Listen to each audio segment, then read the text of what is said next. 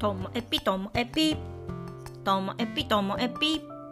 面白から真面目までサクッと聞ける独り言ラジオともえぴこんにちは皆さん。お元気でしょうか、まあ、今日はちょっとね口癖になってんのかなっていう話なんですけどね。何かと言いますとまあ、これ誰かっていうね人の特定ではな特定してるものではなくて、まあ、こういう大人いるよねみたいな。ことで、まあ、何かと言いますと子供がバーっていてで1人の子が発言している。でも周りの子が聞いていない。っていう時に大人がねほら誰々ちゃんのことを聞いてあげて。ちゃんと聞いてあげて。聞いてあげてよってこういう場面が実際あったんですけど私はなんかすごい違和感を感じるんですけど、まあ、ともえぴをよく聞いてくださってる方だったらわかると思うんですけども私がその違和感感じたのは何々してあげてっていうその言い方？なんか上から目線じゃないですか？めちゃめちゃ。え何？聞いてない方が聞いてあげる？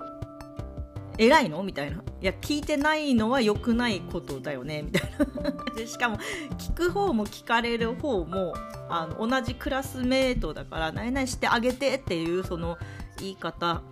もう口癖になっちゃってるのかなと思ったのが、まあ確かにね、子供が誰か忘れ物をして片方の子に「あじゃあ今日教科書見せてあげて」はそれは忘れた方が悪くってあの見せてもらう方だったりするからなんかそうなるけどもでもなんかその言い方もまあ私も、まあ、そこはギリギリなのかもしれないけどそれでもねあ誰々ちゃん忘れたの？じゃあ誰かお願いしてあの見せてもらったらいいんじゃないっていう風にして忘れ忘れた側の方に言うならいいけどなんかそうじゃない風に何々してあげなさい何々してあげなさいっていうその言い方がなんかちょっとねやっぱりああもう口癖なんだなっていうのを感じたんですよね。でもあんまりね近しい人じゃなくって時々しか会わない人だったりするとそれってなんか今更私が注意するのもなーなんて思って。で私も気にしちゃったらその方のなんか喋り口調聞いてたら何かと何々してあげてっていうのは言ってるんですよね。でなんでこれこんなに気になってるかっていうと一方、まあ、子供の立場になるとこういうなんか大人の口調っていうのはあのやっぱり印象に残っていたり時としてすごく傷ついたりするっていう場面もあったようで、まあ、よくあるのが、まあ、みんなでねあじゃあ20人いるから4人ずつの5つのグループ作ってって言ったらなんかあの うまくできなくって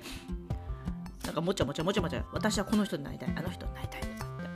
で中にはちょっと引っ込み思案でね自分からどこに入るって言わない子がポツンとしてたらその時もね言うんですよ大人が「誰々ちゃんを入れてあげて」とかって「は?」みたいな。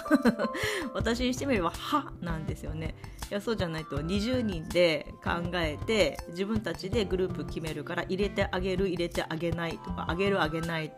の話じゃないだろうと、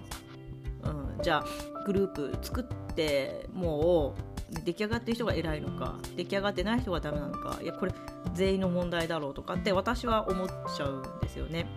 で中にはちょっと仲間外れとかいじめとかそういう思いをした子にしてみたらそういうふうに「何々ちゃんを入れてあげて」とかっていうのってすごく傷ついたと自分がかやっぱり惨めに感じたりとか自分が悪いのかとだったら最初からグループ決めてくれたらよかったのにっていう子も中にはいるんですよね。うん、当然だと思います。だからなんか大人の言葉っていうのは、うん、もう自分で慣れちゃって当たり前のように使ってるかもしれないけども時として振り返ってあの子供を傷つけてるかもしれないとかなんかそういう想像力、まあ、そのためにはうん、気づいた人があの言うのがいいのかもしれないんですけど、まあ、指摘するとしても相手との関係性が必要になるってねいうふうには思うので私が例えば「何々してあげて」ってすごい言う大人に出会ったら、うん、と仲いい人には言ってます。何々してあげてって私あんまり好きじゃないんだよねっていう話はしていてあとは SNS でもそういう発信をしていたりこのともえぴでも言ってたり、まあ、ただまあね関係性があんまりない人に向かっていきなり言うのもなんなのでそうなると関係性を作ることから始めるのかなとかっていうのは 改めて思います。まあねこれって難しいですよねでいきなり私が指摘したって「は?」みたいになったりましてでも私が「はあ?」って思われるならそれはそれでいいのかなと思うんですよねあのそのね子供が指摘して「は？あんた何言ってんの?」とかって言われるぐらいなら私が指摘して「は？あなた何？何者ですか?」って言われる方が、まあ、いいのかなとは思うので。はい。あじゃあ今度そういう場面に出くわしたらストレートに言ってみようかな。はい。喋りながらやっぱり言った方がいいんじゃないかなって気持ちになってきました。こういうところがね変ななんだろう正義感でもないな。別に正義じゃないですからね。ただ自分の思ったことをやらずにはおられない。そういうタイプなんだなって改めて思いました。今日も最後までお聴きいただきましてありがとうございました。さようなら。